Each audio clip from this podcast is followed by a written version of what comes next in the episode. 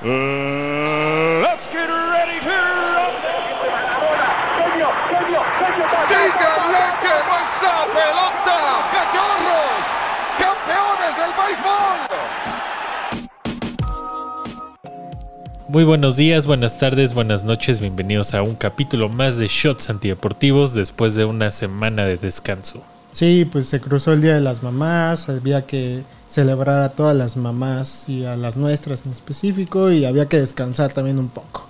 Exacto, exacto, pero eh, volvimos renovados, estamos volando alto como el AME en la liguilla, ya estamos en semifinal. Sí, yo creo que es muy, muy rápido este capítulo en cuestión de que usted tiene que decidir si lo va a ver o no. Porque te tengo que hacer una pregunta muy franca, amigo. ¿Tú crees que le regalan el penal al América? ¿Que lo beneficie el arbitraje contra Puebla? Pues sí, obviamente fue, o sea, el penal sí era penal. eh, ya que lo repitieran, de eso ya fue, fue otra cosa, ¿no?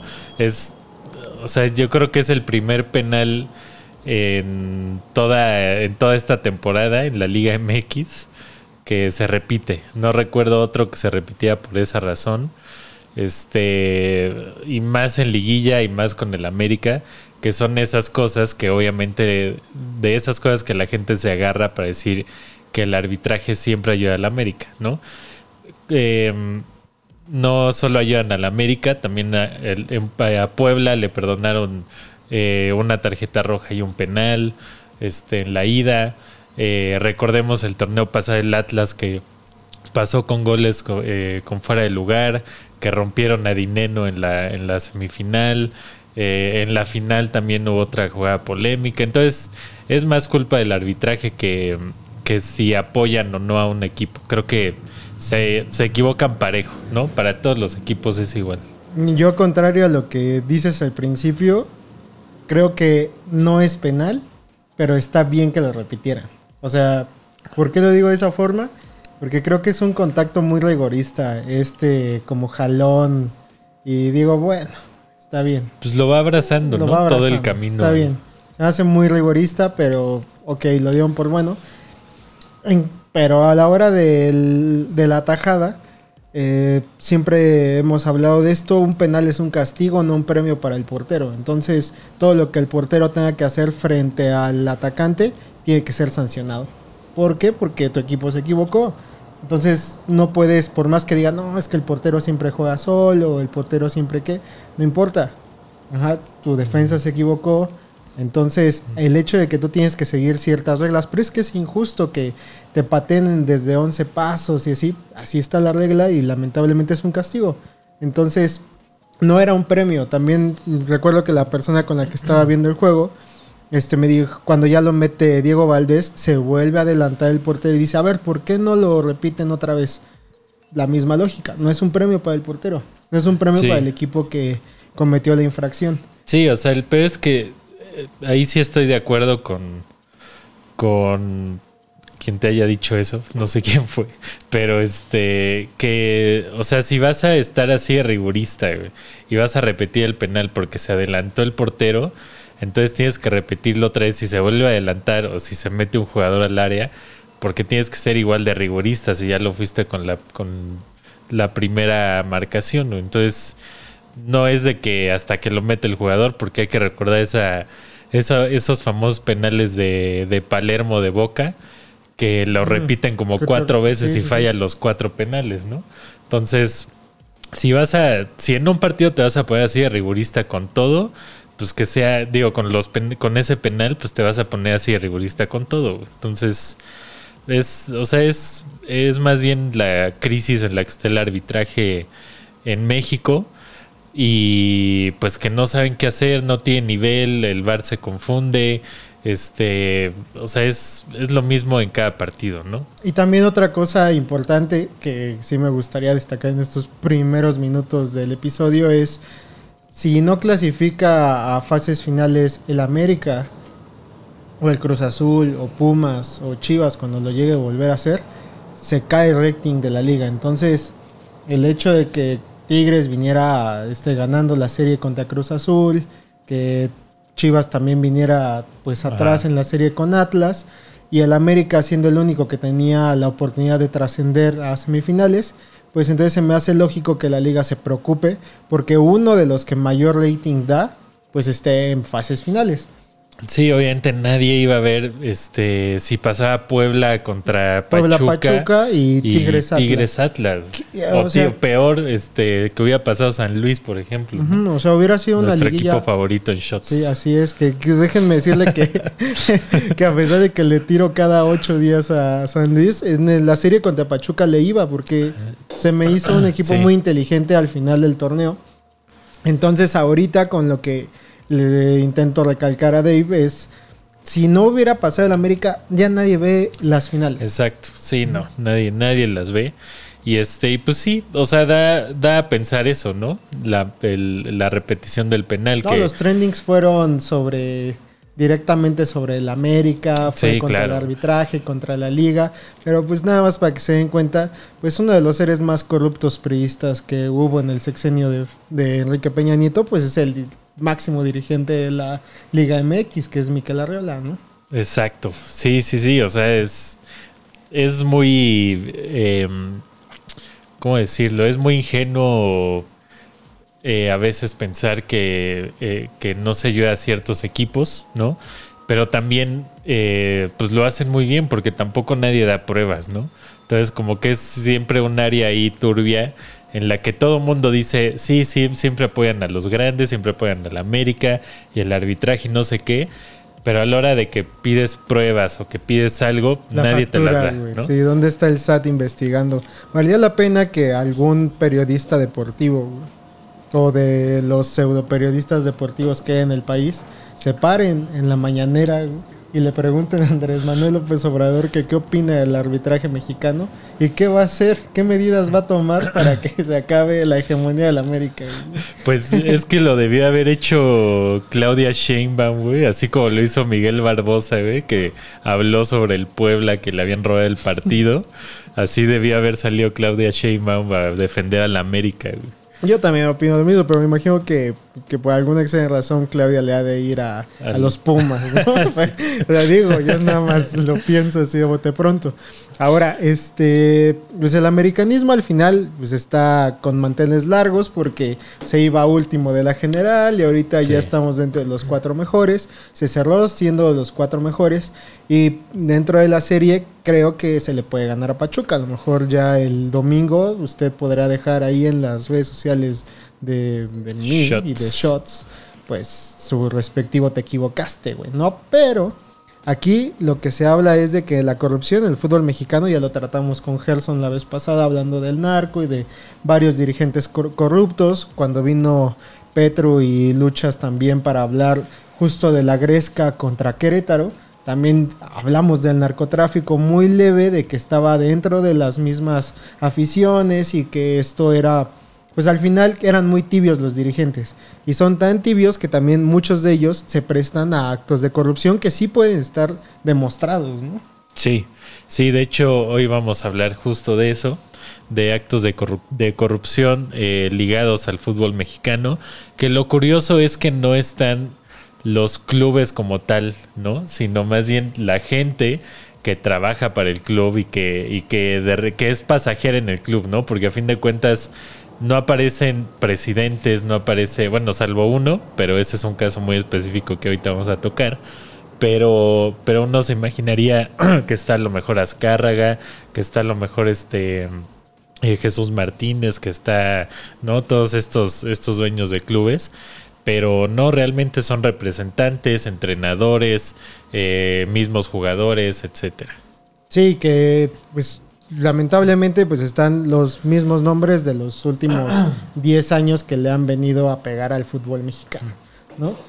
Entonces, hablar, y de hecho la nota se retoma directamente de una declaración de Manuel Lapuente, por eso este, nuestros queridos amigos de Medio Tiempo, que siempre este, hay que verificarle bien la información de Medio Tiempo, pero aquí sí tienen directamente la declaración del el DT de la selección mexicana del 98. Sí, que fue una, una declaración que hizo en una entrevista. eh, aquí, eh, bueno, es una entrevista que dio directamente a, medio tiempo, ¿no? No he visto si tienen video o si solamente fue, fue este, escrita, pero eh, pues resulta que eh, Manuela Puente, que ya lleva algunos años retirados del de, fútbol, pues dijo que lamenta que hayan colegas, es decir, entrenadores, que se dedican a robarle a sus propios equipos, entre comillas, pidiendo pues eh, dinero a los jugadores por, por debutar o por ser titulares o incluso por llegar al club. Ese es como el principal rumor con el que te acercas a la corrupción en el mundo futbolístico, ¿no? Que si eres muy bueno o no llegaste porque o te chingaste la rodilla o porque me pidieron mucho dinero para que pudiera entrar a primera división. Creo que esa es la primera gran barrera con la que te enfrentas siendo fuerza básica. Sí, sobre todo en, en un país eh, 100% futbolero, ¿no? A lo mejor eh, yo creo que esto mismo ha de pasar en Estados Unidos con la NBA, con la NFL, con, eh, con el béisbol y aquí se traduce al, fútbol. No dudo que esto pase también en Brasil, en Argentina, en Uruguay, en Colombia, etcétera. Eh, pero bueno, en concreto lo que, lo que dijo fue que un día tuvo una discusión con uno de sus colegas, con, uno, con un entrenador, no especifica cuál, y le dijo eh, palabras más, palabras menos, ¿a poco tú no te llevas dinero? ¿No? Eh, que Manuela Puente le contestó que está denigrando su profesión y que eh, pues es un entrenador y un, director técnico muy, muy digno, que cobra lo que le da el club y eh, pues que este güey le dio a entender que pedía dinero a los jugadores, ¿no? Para alinearlos. Sí, de hecho, hace un. Antes, justo cuando corrieron a Víctor Manuel Bucetich de Chivas, él también tuvo una entrevista en un programa de Facebook. Este. En el que hace mención a esto mismo que dice La Puente. Donde él agarra y comenta de que hay varios entrenadores que cobran por debutar jugadores, por meter a ciertos en la cancha, que los mismos representantes están metidos en las alineaciones y todo lo demás. Nada más es un comentario, pero aquí este, lo viene a resaltar ya de mejor manera y lo baja mejor este Manuel, Manuel Apuente, ¿no? Sí, eh, obviamente vamos a tocar el tema de Matosas, que es como parte de toda una, de un tema, ¿no? Muy, muy grande de corrupción. Eh, pero también eh, dice la Volpe que eh, pues que no es algo que los, los técnicos necesiten hacer realmente porque les pagan muy buen dinero, ¿no? Por, por el trabajo que la hacen. Puente, ¿no? Exacto, sí, o sea, la puente dice que, que les pagan muy bien que, y tan bien que no es necesario que hagan eso, o sea, nada más es pura avaricia, ¿no? Eh, él, él, obviamente rechaza todo, to, toda esta acción, dice que nunca lo ha, lo ha puesto en práctica pero eh, pues que el director deportivo no es solo para decirle al técnico, técnico qué tiene que hacer o qué no tiene que hacer, eh, que pues está ahí para apoyarlos, ¿no? Como para ver qué cosas andan mal, que este, eh, qué, jugador le conviene o no, y que da a entender también que pues se hacen de la vista gorda, ¿no? Porque es muy difícil que no se entere un director deportivo o gente cercana al club que le están cobrando a un jugador por, por alinearlo. Sí, también, bueno, generalmente hubo una serie en México que se volvió muy famosa donde retrataba ciertos problemas, que es Club de Cuervos. En el, la primera temporada dejó en claro todo, toda la gama de problemas que vivía un jugador, que era lo que hablabas al principio, dale dinero para que lo puedas debutar. Una vez de que lo, debut, lo debutas, Ah, bueno, entonces al mismo equipo intenta clavarle ciertos jugadores porque un representante tiene una baraja de jugadores los cuales va a recibir una lana de por medio, ¿no? Sí. Entonces, eso creo que ya es muy común en general. Aquí el tema y lo grave es que generalmente criticamos la estructura de la liga, ¿no? Si dices, no, es que no puede ser que clasifiquen 12, ¿no? Bueno, está podrido desde más abajo. Está Sí, podrido exacto. de la gente que, que realmente se tendría que dedicar a las actividades deportivas, el director técnico, el mismo directivo, el bueno, el ¿cómo se llama? El, el jefe deportivo de cada uno de los El presidente. Ajá. Los presidentes deportivos de cada uno de los clubes, el director deportivo, son ellos mismos también los que los que hacen eso, ¿no? Se das de la vista gorda Porque también hay que tener en cuenta que justo uno de los que vamos a hablar en este capítulo de Querétaro, que también lo citamos y mi querido Luchas también le hizo mención, pues que son personas que no tenían ni la licencia para ser este, promotores de jugadores y aún así operaban aquí en México y que además les pertenecía el Querétaro. ¿no? Sí, y también es muy raro porque la mayoría de los clubes que están en este, en este tipo de problemas o que se sabe que han pasado este tipo de problemas son clubes no tan grandes. O sea, San Luis, Querétaro, Tigres, este, o sea, como todos estos equipos de media tabla para, para abajo. Y eh, León, no puros del Bajío. ¿no? Sí, exacto, puros del Bajío. Y de hecho hace poco hubo una entrevista de Santiago Baños en, en ESPN donde le preguntaron esto, ¿no? Que se hablaba mucho de un promotor que, que está en el América, que había traído a varios jugadores y no sé qué. Y Santiago Baños lo, lo aclaró de cierta forma diciendo que eh, pues ellos se tienen que fijar muy bien en, en, este, en las contrataciones que hacen porque al ser Televisa, pues obviamente tienen como una. Tienen los, los ojos puestos de todo el mundo, ¿no? Obviamente del SAT, obviamente de, de un chingo de, de, este, de empresas y de, de entes gubernamentales. Entonces, que es muy complicado para un club como el América, como para un club como Chivas o para un club como, como Cruz Azul, que hayan este tipo de situaciones porque son eh, clubes demasiado vigilados por todo el mundo, ¿no? Pues Eh, tan solo en este tema que pasó de Billy Álvarez, pues toda la Sí. cloaca sale, ¿no?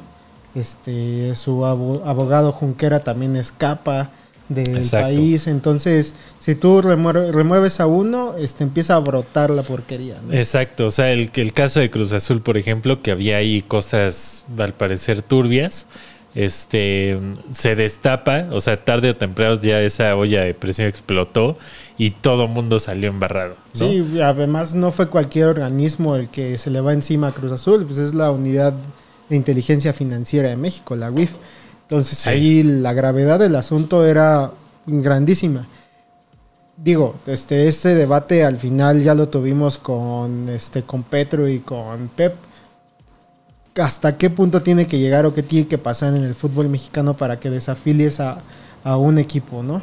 O sea, todas estas cosas al final son hechos que le han pasado a muchos, si no es que a todos los equipos en alguna etapa de su historia.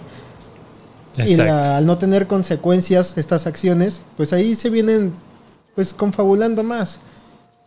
Sí, sí, sí. Y este capítulo, eh, ya la, la parte de Spotify, usted va a poder escuchar todo lo relacionado hacia el caso de el cártel del gol, ¿no? Sí, el cártel del gol que de hecho tiene ahí dentro de su estructura a nuestro querido Piojo Herrera, ¿no? Sí, Que tiene a- varios entrenadores. Que tiene, si usted puede recordar, de hecho tiene creo que a dos seleccionadores nacionales, ¿no? Sí, sí, sí, sí, también. Así que usted si quiere escuchar la historia completa del cártel del gol, a qué se dedicaban, quiénes están inmiscuidos y quién es el principal eh, jefe o cabecilla de este cártel, síganos en Spotify, escuche el capítulo completo ahí y eh, pues nos vemos la próxima semana con otro video en YouTube. Así es, nos vemos gente. Cuídense mucho y pueden seguirnos en todas nuestras redes sociales. Así es, ya sabes, Shots Antideportivos, arroba, Morganosaurio, arroba David Gusté. Nos vemos la próxima semana con un capítulo nuevo. nos vemos. Bye.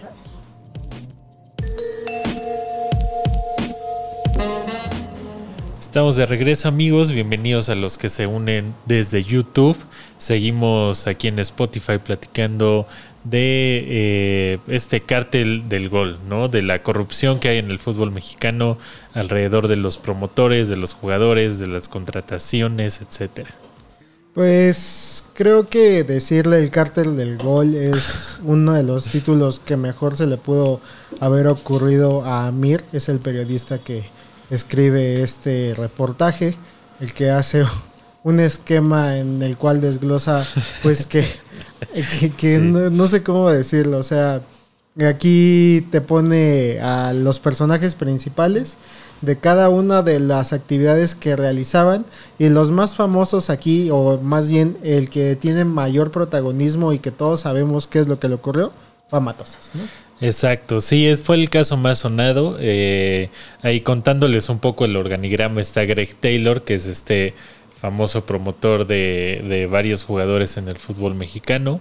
Eh, ha traído a, varias figuras, este, se fue haciendo de un nombre eh, e incluso llegó a estar muy relacionado con algunos clubes de, del fútbol mexicano. Y eh, pues según este organigrama, ¿no? que es como yo lo entiendo, Greg Taylor tenía eh, una pues línea directa o negociaciones directas con Piojo Herrera, con Chepo de la Torre, con Paco Palencia y con Víctor Hugo Eugui, ¿no? después eh, pues trabajaba también a través de sus socios, de su abogado, de, algunos de algún prestanombres que, eh, por ejemplo, Nazareno Marcolis, que era socio de Greg Taylor, él trabajaba eh, directamente con Fernando Pavón, que es otro promotor, que a su vez eh, tenía contacto directo con Matosas, con eh, Rafael Lemongue y con Uriel Pérez, que eran operadores de todas estas transferencias que hacían para Matosas, ¿no?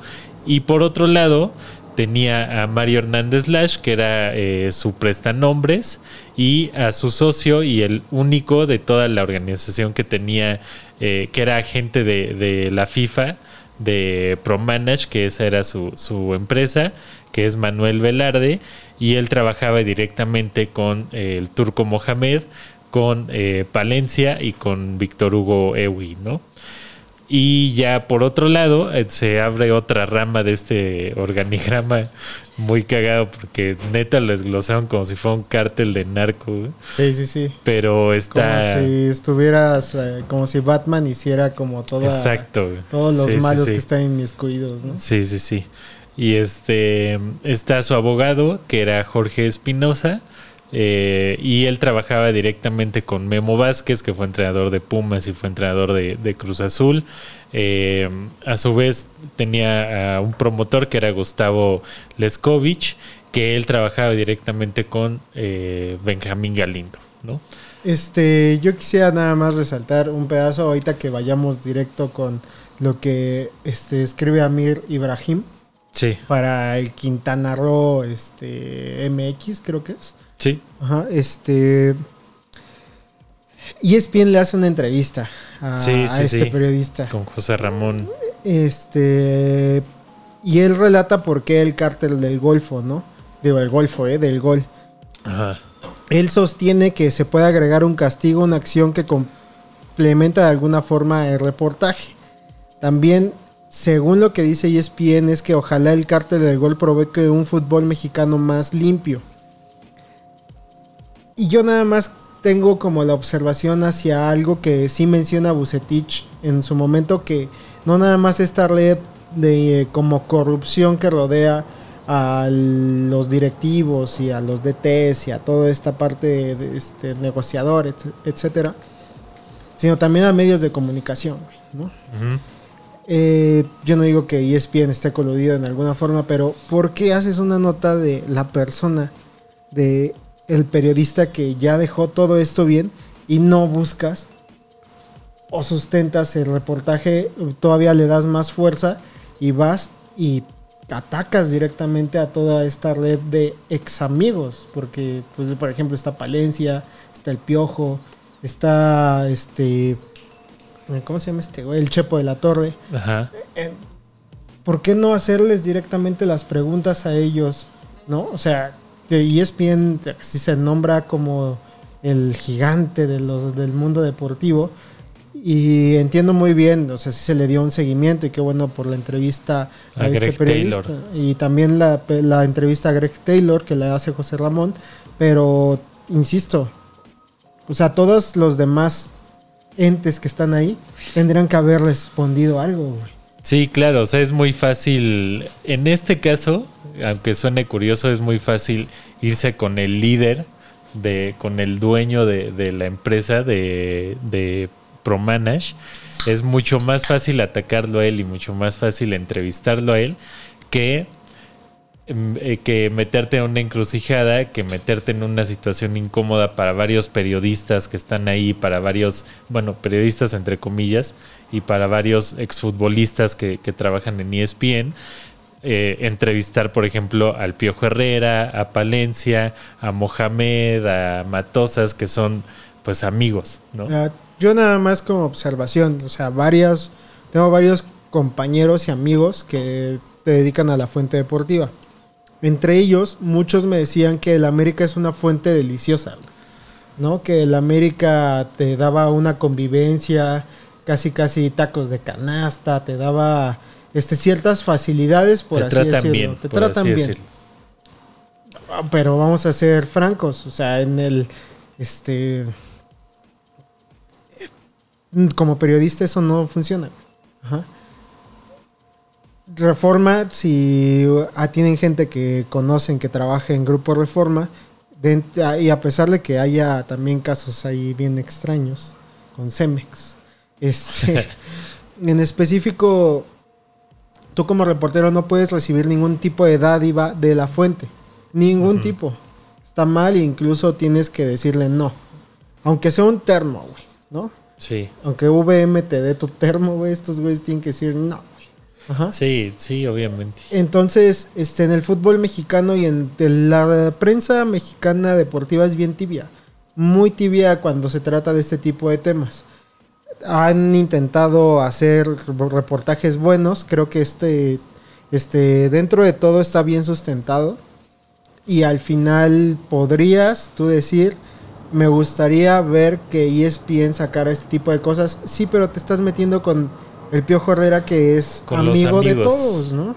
O si tú te me le escarbas a lo mejor a Puebla, en una de esas sale Chelis, ¿no? Aunque Chelis no tenga nada que ver. O a lo mejor estuvo en una reunión y ese güey se salió, ¿no? Pero obviamente puedes, puedes este, tener una conversación muy incómoda con la gente, pues que realmente estuvo metida en algún punto, aunque sea en la misma habitación.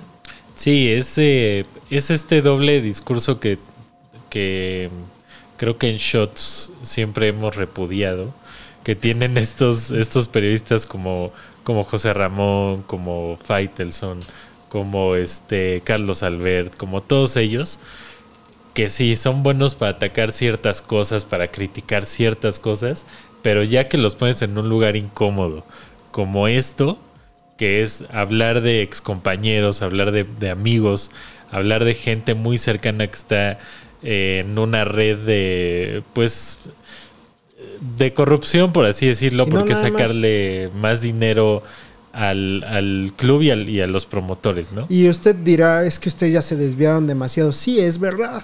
Lamentablemente es que esto sale en el Quintana Roo y no sale en la afición, en medio tiempo, en E. ESPN, en Fox Sport. No trastoca esa, esos grandes medios deportivos, TUDN, Univisión Deportes en ese momento, o como se llamara, güey. Este, y nada más se quedan ahí, güey. Se quedan Sí. en los medios que medio lo intentan, que no son meramente deportivos, que son este un periodista que sí dijo, güey, voy a empezar a investigar esto, que propiamente no lo retoma la prensa deportiva, que esa sí sería su chamba, güey. Si realmente quisieran, este, en vez de decirle, oye, Piojo, ¿por qué este sientes que te afectó mucho tener sobrepeso en este partido, güey? No mames, o sea, tienes otras herramientas muchísimo Sí, mejores claro. y atacarlos directamente a la conferencia de prensa. El problema es que, como son empresas, obviamente Tigres, en este caso Cemex, güey, no te va a dejar este volver a pararte ahí y a encarar a- al DT, ¿no? Pero esa es tu Sí. chamba, güey. El chamba de un periodista es incomodar, güey. Sí, es, es, es eso, ¿no? Cuando se trata de atacar a un club, a- al arbitraje, al fútbol mexicano muy en general, ahí sí son bien críticos y así América, se enojan y se, Ah, pues, se emputan y discuten entre ellos y todo, güey. Pero ya que les tocas un tema más Del- a fondo, Güey, cuando le. Si escuchas en ESPN, en fútbol picante, en cualquier lugar, y hablan sobre la güey. Generalmente se dice, no, sí, la Volpe, que bla, bla, bla, bla. Este, y que él tuvo un tema deportivo y judicial. no dicen, güey. Tuvo un tema de acoso sexual Sí. con este con la podóloga, güey, ¿no? Exacto. O sea, de verdad sí son bien tibiecillos, güey. O sea, esas cosas se tienen que decir así, güey. O sea, la Volpe tendrías que funarlo, güey, aunque sea la mejor selección de México haya pisado en tierras mundialistas. Hizo algo, güey, que tendrías que mandarle a la chingada a su madre. Pero no. Sí. O sea, son sus compas, güey. Sí, claro, ¿no? Y, eh, por ejemplo, cuando tuvo el pedo el Vasco Aguirre de, de igual, de amaño de partidos, ¿no? Eh, que resultó, a fin de cuentas, eh, inocente, ¿no? Sí, sí, sí, que incluso Japón en el momento en que se entera dijo, órale, chinga a su madre. Ajá. Se hizo una cobertura del tema muy informativa, ¿no? Muy, sí, dándote todos los puntos que podías encontrar en internet, en cualquier sitio, pero nadie fue más allá, ¿sabes? Nadie fue realmente a investigar Exacto, qué güey. estaba pasando. Sí, cuando pasa lo de Guñido también. Ah, Tú menciona, mencionan todos, ah, qué buena tajada de Guñido, porque quién sabe qué. Ah, sí, quién sabe qué cosa. ¿Qué periodista al aire has escuchado Guñido, el portero que estaba vinculado a amaños de partidos? Sí, Nada, güey. sí, Entonces, nadie. eso es lo que realmente le da como valor a este tipo de reportajes. Ah, y ojalá le llegue el podcast a Mir porque lo que hicimos en este momento, en estos casi 10 minutos, fue decir, güey, ESPN, sí, el líder mundial en deportes, no se atreve Sí. a cuestionar. Y todos, no solo ESPN, Ajá, ¿no? sí. Fox, este, TUDN, este, TV Azteca, etcétera. O sea, todos los medios, incluso los impresos, ¿no? Esto, eh, ovaciones, este, récord, todos se hacen de la vista gorda, ¿no? Em, y bueno, eh, obviamente ya entrando a, a materia aquí con, con el cartel del gol, a grandes rasgos a lo que se dedicaban era a comprar jugadores muy baratos, venderlos muy caros a los clubes y ellos, los, los involucrados en esa transacción, quedarse con gran parte del dinero, ¿no? Pues creo es a que... grandes rasgos lo que Ajá, trata. Sí, y, y está tal vez muy simplista, pero es la verdad. O sea, a lo mejor tú te pones a pensar como una hipótesis así al aire de, ah, bueno, es por qué están vendiendo tanto a este jugador tan caro si no juega nada, ¿no? Sí, sí, ahora lo complicado no era repartir ¿Por el qué dinero. Vino Biancucci al Cruz al Azul? Cruz Azul, güey? el primo de Messi. Una tesis que se llame así, güey. Y, y este y ya poniéndolo como esta situación, ¿no? Que puede sonar muy sencilla y que puede decir, puede decir, ah, pues son grandes negociadores, ¿no? Compran barato, Sí, venden caro. sí, y son buenísimos. ¿no? En todo, o sea, en el tianguis pasa eso, ¿no? En las tiendas departamentales, todo el mundo compra barato para vender caro. Pero aquí lo donde se pone turbia la situación es el tema de los impuestos, ¿no? El tema de declarar ese dinero como, como legal, como limpio, y cómo explicas que lo tienes que repartir entre tantas personas, eh, y cómo explicas que un club tuvo que invertir tanto dinero a un lugar donde no sabes dónde se fue ese dinero, ¿no? Ahí es donde se empieza a ensuciar la cosa. Y más porque, no sé si ustedes habrán dado cuenta, pero en el sexenio de Andrés Manuel López Obrador, pues hay más dientes del SAT que, pues, que todo, Exacto. ¿no? O sea, ahorita el SAT está para, para todo. Dices, güey, no quiero que me persiga eh, Hacienda porque voy a valer madre. Sí, Ajá. hasta, hasta a mí me pidieron mi situación fiscal para ver que todo esté en orden. Sí, güey, o sea, este desmadre es muy, muy, muy grande. Ahora imagínate este tipo de cabrones que constantemente o cada vez que haya un mercado de jugadores, casualmente sus carteras empiezan a inflar, inflar, inflar, Sí. inflar, inflar. ¿no? Sí, y repito, lo malo no es hacer ese tipo de negocio. O sea, todo mundo lo hace, ¿no? En la, en en la tiendita de la esquina pues, les venden más barato, el, más caro el refresco que en el Oxxo, porque ellos tienen que sacar más dinero de, es- de, esa, de esa venta, ¿no? Entonces ellos compran barato el refresco para vendértelo más caro, ¿no? En el Oxxo no es así porque compran a grandes masas. Aquí es lo mismo, solamente que aquí el dinero que le pagan los clubes a- al promotor por un jugador, de repente no sabes a dónde va y de repente aparece en Islas Caimán, güey. O de repente aparece en un paraíso fiscal y ahí es cuando los Panama empieza... Papers. güey. Exacto, ahí es cuando Ajá. empieza todo el mundo a perseguir a estos güeyes. Sí, y es, es, que, es que es inconcebible. Ustedes pueden decir, hay cosas más importantes. Sí, es verdad. O sea, hay muchísimas cosas, pero este contenido es de deporte. Entonces, Exacto. eh, verlo reflejado, ver algo que, una situación tan común en algo tan noble como el fútbol, güey, diría Galeano muchas veces. Este, pues es algo que no tendría que ocurrir. Y por eso queríamos resaltar este tipo de negociaciones, porque el nombre más famoso fue el que ex técnico del América, bicampeón con León, ex técnico de, del San Luis. De San Luis. Este, por ahí tiene un video hermoso que le mandan a un centro y la recibe de taquito, güey, nada más. O sea, para mí era Matosas el técnico idóneo para el América. Pero qué bueno que no lo fue, porque si no también nos hubiera llenado de jugadores de, quien, de dudosa de procedencia. Sí, que no dudes que, que pasó, porque este caso de el, el que se ventiló que fue con, con Britos, fue, según yo, fue antes de que llegara a la América. No sé. O sea, según yo tocó ese en San Luis.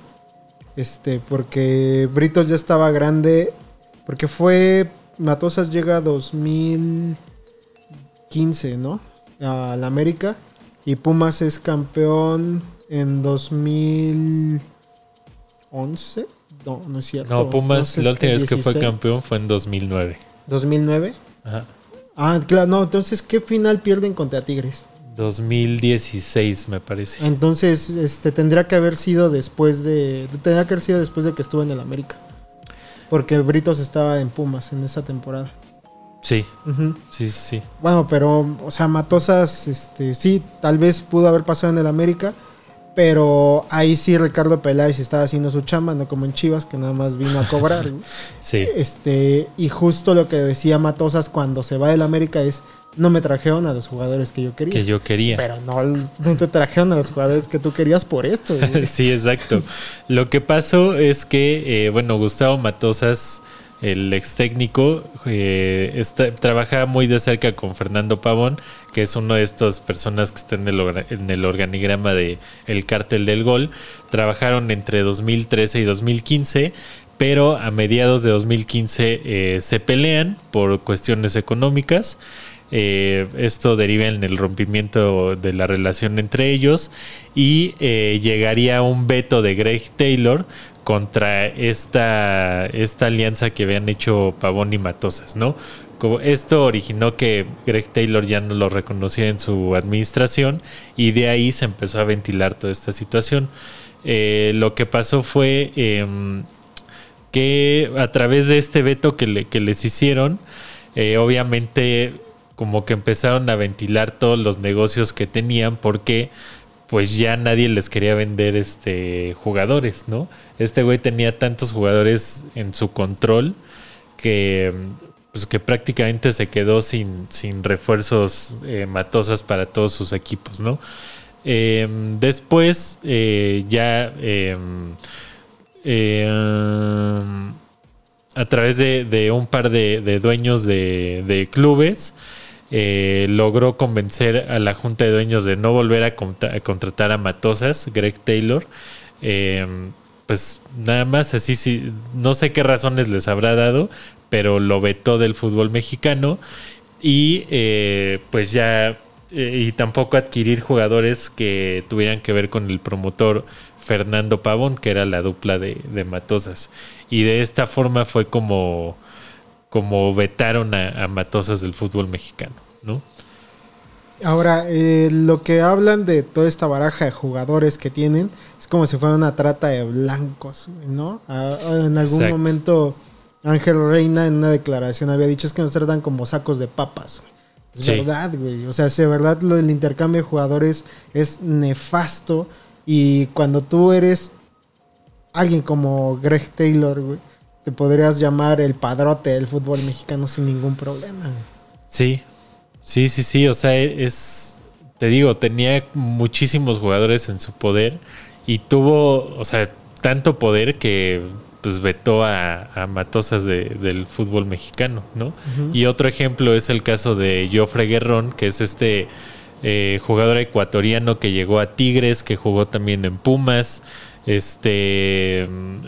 No me acuerdo si jugó en Atlas, pero pues era, un jugador que, que en Tigres hizo algunas cosas buenas, en, Pumas no hizo nada, absolutamente nada, pero el ejemplo de, de Joffre Guerrón es que Tigres eh, lo compró en 4.2 millones de dólares cuando eh, Greg Taylor hizo la operación por solo 2.9 millones de dólares. ¿no? A él le costó prácticamente la mitad de lo que lo vendió a Tigres. Y todo ese dinero se, se fue como a todos los involucrados en, en esa transferencia, que fueron eh, Greg Taylor y Velarde, ¿no? Eh, cada uno tuvo 1.2 millones por esa transferencia de, Guer- de Joffre Guerrón. Y pues se filtran algunas conversaciones que incluso tuvieron que hacer una un desmadre para su visa, este, para que podía, pudiera viajar a México, porque Joffre Guerrón estaba en Brasil, entonces que ahí necesitaban que se trasladara a cierta ciudad para que ahí le tramitaran el pasaporte y todo obviamente por debajo del agua, ¿no? Es que este tema al final usted dirá, bueno, este se quedan con la lana ya vendieron un jugador.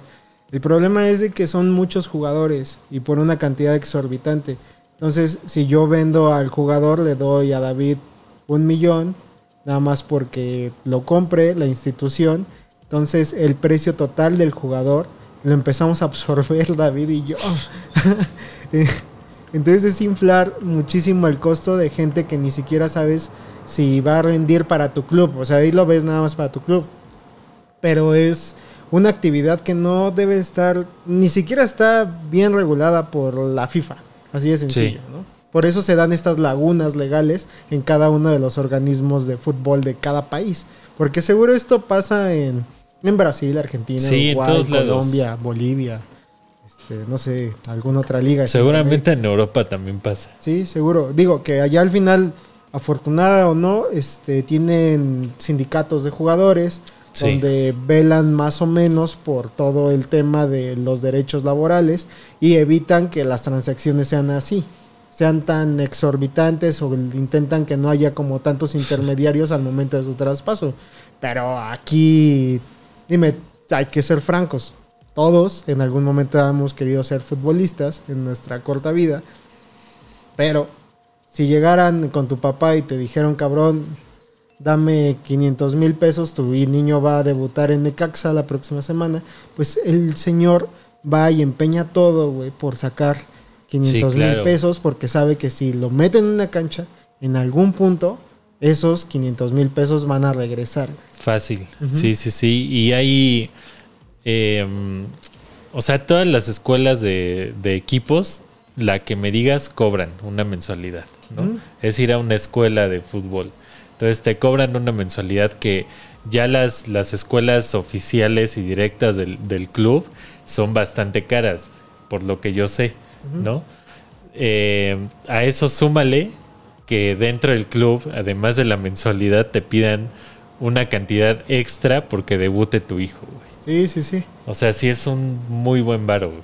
Sí, es un es bastante importante, por eso esos casos de éxito que no sé, de por ejemplo Salcido, el Maza, ¿no? O sea, el mismo Cuauhtémoc, güey.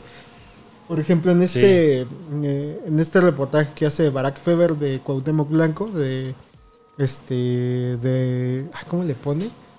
Ah, bueno, no me acuerdo cómo cómo se llama.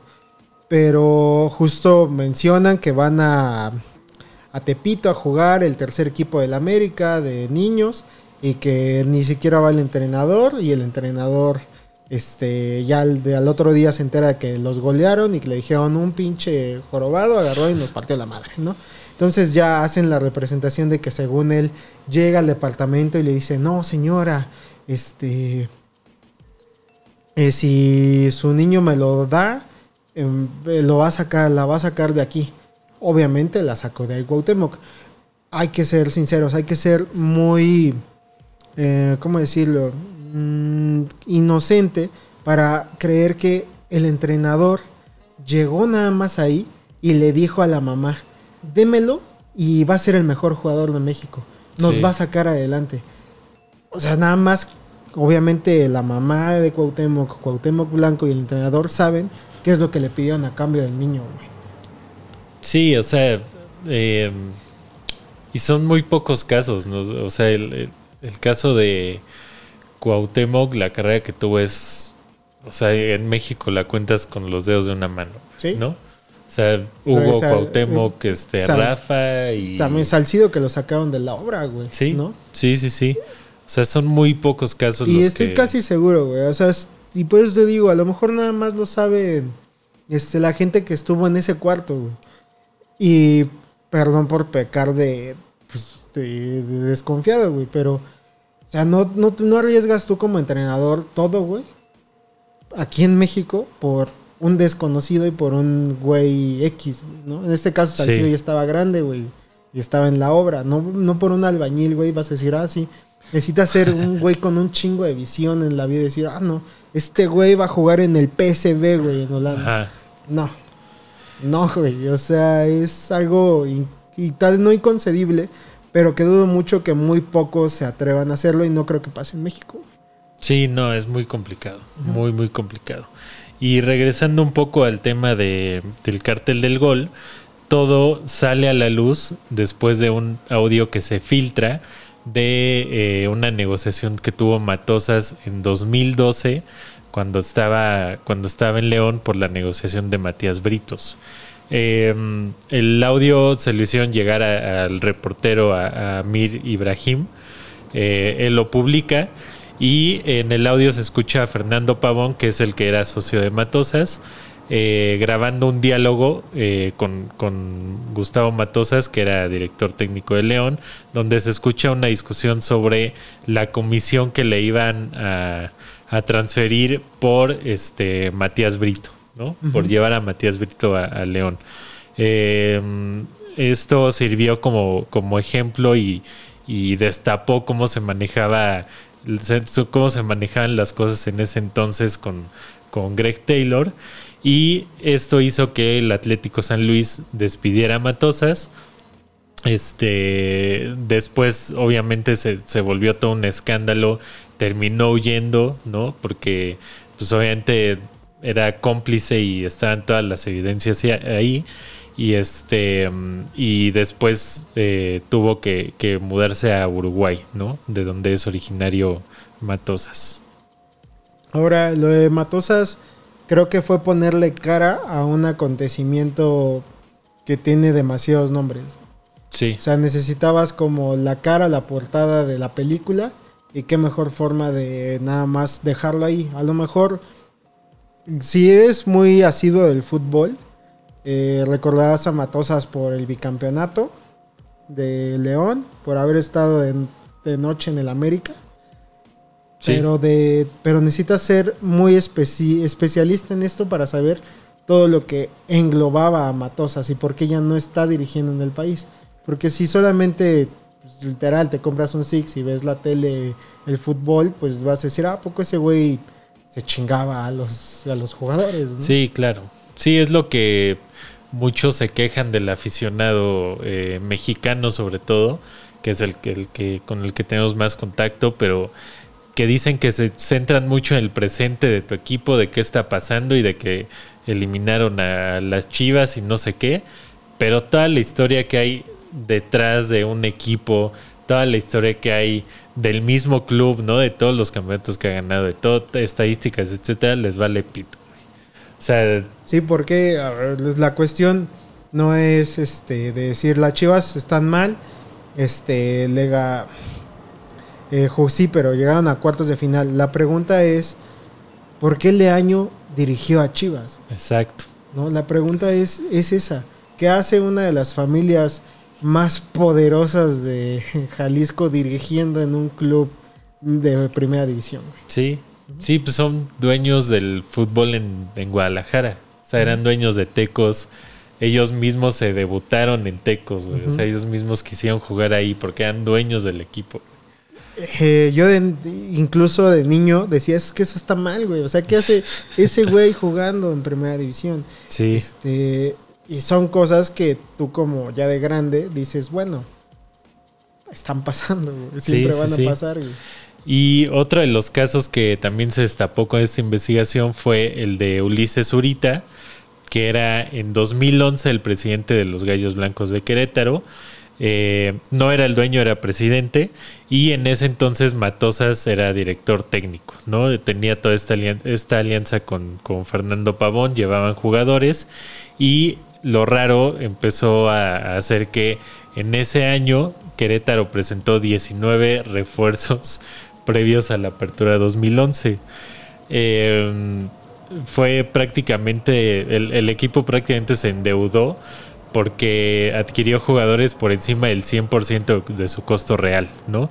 Presuntamente Ulises Zurita, que era el presidente del club, se llevaba una tajada de, esta repartición de, las ganancias de comprar un jugador y eh, de acuerdo a la, información filtrada, pues eh, como un ejemplo, eh, Querétaro adquirió a Efraín Cortés, que era un defensa colombiano, por 550 mil dólares, cuando el costo real del jugador era de 200 mil dólares, ¿no? Entonces, o sea, este tipo de movimientos fueron los que también hundieron a, a Querétaro, por ejemplo, ¿no? Es que lo de Querétaro, Querétaro, insisto, no debería de existir ya. O sea, la plaza y también incluso el mismo estadio lo deberían de demoler. Es una, perdón, toda la gente de Querétaro que intenta irle a un equipo, pero lamentablemente sus dirigentes y toda la gente que ha estado con ellos los lleva de la chingada. Pues, o sea, pasa esto que tú mencionas. Oceanografía, otro de los más grandes fraudes, también con Querétaro. Pasa la Gresca, también de este mismo año. Entonces dices, ¿para qué existe Querétaro, güey? O sea, no, no, no puede ser posible. Sí, no, o sea, es, es, un es que sí, todos esos equipos que a lo mejor no figuran en los primeros lugares, pero están siempre, siempre ahí a mitad de tabla, siempre al, borde del descenso, son los que tienen más, eh, ¿cómo decirlo?, más corrupción en, la institución, ¿no? Y lo, la pregunta que tendría que haber estado después de lo de oceanografía, en las redacciones de cada uno de los medios deportivos, tendría que haber sido, ¿qué hace jugando Ronaldinho en Querétaro? Exacto. Sí, sí, o sea, más allá del golpe mediático, eh, era, o sea, por qué llegó a Querétaro, ¿no? Y obviamente fue por este tipo de transacciones. De hecho, en la investigación está el caso de Robiño, que empezó a filtrarse en medios que iba a llegar a jugar a Tigres por ahí de 2014. Y esta transacción estaba obviamente orquestada por Greg Taylor, que ya no se dio, pero iba a ser un movimiento muy parecido, ¿no? Robiño en ese entonces ya no estaba tan caro, ellos lo iban a vender carísimo a Tigres y iban a operar de la misma forma. No, no mames, es que te digo, son, son cosas que solamente el padrote del fútbol mexicano podría lograr. Exacto. Y este, ya para cerrar con otro caso de estos del cártel del, del gol, está también este, em, este caso de em, un correo de 2012 que Fernando Pavón, eh, que es este personaje que trabajaba ahí, con Greg Taylor, eh, se muestra como, el, como un promotor eh, que, que, tenía la crema innata de, de, directores técnicos de México. ¿no? Él podía colocar al, al, director técnico que quieras en el equipo que quieras. ¿no? Entonces, em, casualmente entre ellos estaba el Piojo Herrera, ¿no? que terminó colocándolo en la selección mexicana, se dice. Eh, y también un correo que está dirigido a un representante del Deportivo Cali de Colombia, pero eh, en otro correo de, 2014 asegura que eh, tener a varios directores técnicos de equipos de primera división, incluido Memo Vázquez, que en ese entonces estaba en Pumas. Entonces él se dedicaba también como a tener toda esta baraja de técnicos y colocarlos en el club que, que más les convenía para el negocio. Es que no sonaba el piojo para Sudamérica después de la selección. Sí, sí, sí. Sonaba creo que en Chile o en Colombia, uno de los dos. Pero, mira, no me, no me extraña la, relación. Ahora, este, el piojo Herrera, pues todo el mundo sabe el carácter que tiene. Es obvio que si tú llegas y le preguntas, oye, ¿cuál es tu relación con Greg Taylor? Él te va a gritar y va a soltar a su hija, güey. Sí, sí, exacto. Sí, hay, hay muchos casos más. Creo que nos podría dar para otro capítulo O invitar a Mir, güey. o invitar a, a Mir, este, que estaría chido, ¿no? Pues él, él tiene, él es el, el dueño de esta información. güey. Así es. Sí, por eso todo está certificado por el Quintana Roo MX y por AMER. Exactamente. El eh, Quintana Roo MX, que fue el único medio que publicó toda esta investigación, que no es de deportes, que es de es, es un periódico ¿no? de, de- de noticias en general. Eh, el único medio que publicó esta nota, ¿no? Esta investigación. Sí. Debería haber sido portada, güey. Así es sencillo. Así como eh, Reforma le dedica este a la- al aeropuerto internacional de Ciudad de México, güey. También tendría Sí. que haberlo hecho a este tipo de cosas. Sí, sí, sí, exactamente. Pero bueno, eh, pues creo que ya quedó muy claro cómo se manejaba el fútbol mexicano en ese entonces. No dudo que se siga manejando así eh, con algunos clubes, ¿no? Porque de repente tiene unas contrataciones muy, muy raras. Extravagantes. Exacto. Cada vez menos siento yo porque, digo, el último caso, el, el de Chivas que comentabas de, de Leaño, ¿no? Por ejemplo. Ah, pero creo que ese es más relacionado. Creo que es compa, ¿no? De Amauri. Sí, Entonces, sí, sí. ahí que valdría la pena hacer otro de amiguismos y compadrazgos, güey. Que, que ese es otro, el otro fútbol maje, mexicano. güey, también. Sí, sí, sí, pero eh, pues ya para cerrar el capítulo, obviamente tenemos que dar nuestro pronóstico de las semifinales del fútbol mexicano. Pues va a ganar el América. Eh, lo va a ganar en la ida y lo va a ganar en la vuelta en Pachuca. Los va a ganar los dos. Estoy seguro. Mira, en la cancha somos 12, güey. Así que así como vas a perder. Y somos 12 porque el Tan Ortiz está ahí, güey, apoyando todo el tiempo a los jugadores, güey, no como Solari. Sí, sí, sí. Este, Pero yo creo que. Ay, pues sí, también me voy a ir por el América. güey. Yo, yo creo que va a estar complicado. Tiene que ganar. Esta vez no pasa con el empate. Porque Pachuca quedó arriba en la tabla. Entonces tiene que ganar a huevo, aunque sea por un gol. güey. Y el otro juego es un juego basura. Ese juego va a acabar 1-0 en el global. Y si me equivoco, pues ni modo. Pero este es un juego de dos equipos que juegan a- al contacto, a hacer faltas, a no dejar jugar al otro. Por ahí a lo mejor por nombres dices, no, es que Tigres es más agresivo, tiene más explosivo, es más explosivo, bla, bla, bla, ¿no? Pero no juega eso. Nah. O sea, Tigres no juega eso. De todos los que, de los cuatro que pasaron a semifinal, Tigres fue el único que pasó por el empate. Ujú. Quedó 1-1 el global contra Cruz Azul. Eh, pues sí, pasó por posición en la tabla y los demás sí, sí ganaron, ¿no? Por diferencia de, de goles. Pero Y me encantan los análisis de los medios deportivos porque dicen despertó Tigres. ¿Cuál despertó? Pues ganó 1 1-0 contra un equipo que venía peor, era el peor que entró a la liguilla Cruz Azul.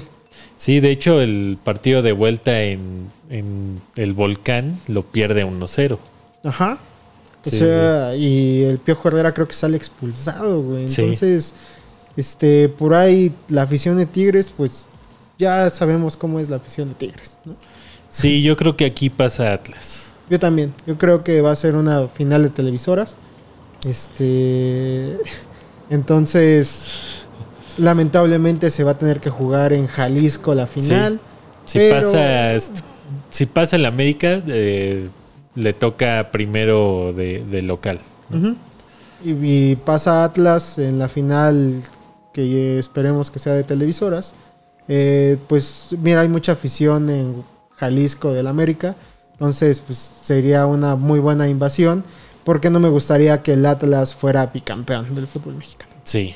Y algo muy importante es que se sigue cumpliendo esta regla de que eh, ninguno de los equipos que clasificaban en repechaje tiene posibilidades de ser campeón. Sí, ¿no? eso es fantástico. O sea, están del continúe. 1 al 4. Sí. Y de los últimos torneos han ganado del 1 al 4. Ujú. Y esta vez se va a romper la tradición de que gane o el 1 o el 2. Este, y si fuera una final Pachuca Tigres sería horrenda. O sea, sí, por ahí había escuchado un dato, no recuerdo en qué televisora pasa Pachuca, pero lo está en Fox. Este, que siempre que Pachuca está, llega super líder, llega a la final. Eh, creo que el único que le puede romper esa racha es el América. Sí, es un, es un buen año para romper esa racha después de que el América estuvo en, en último lugar en, en algún momento del torneo. eh, de que el año pasado lo sacaron también con, con Solari. eh, de que nos ganó una final. O sea, el, el Pachuca os trae de hijos en la liguilla, pero pues a ver qué pasa. Ojalá el, el América esté en, en la final y pues pueda disputar el título y ojalá levante la 18. Así es, la 18. Vamos por la 18. Exactamente. Y pues nada, amigos, nos vemos la próxima semana. Ya se acabó el capítulo. Vamos a hablar de la Champions porque se viene la final. Sí, sí, sí, se viene uno de los juegos más importantes para este, los gachupines que viven en la, en la amada Ciudad de México. Exacto, sí, sí, sí. Este, toda la comunidad española El que le va a la Este- América de, de Europa. que le va a la América de Europa. Va a estar, vamos a tener el regreso de, de Petru a Shots Antideportivos para hablar de, de la final de la Champions. Que yo siento que el Madrid ya se siente muy confiado, pero hay que recordar que puede ser la revancha del Liverpool. Sí, que justo será de eso su capítulo, de lo más hermoso de las revanchas deportivas que hay en las en la Champions, a pronto. Sí, en la Champions si encontramos alguna otra buena, pues ya la, la mencionaremos, Una de pero Europa League, güey. una de Europa League. este, pero sí, nos vamos a enfocar en la Champions League. Está bien. Cuídense mucho y muchas gracias por aventarse esta casi hora de capítulo. Muchas gracias, nos vemos la siguiente semana con otro capítulo nuevo. Bye. Bye.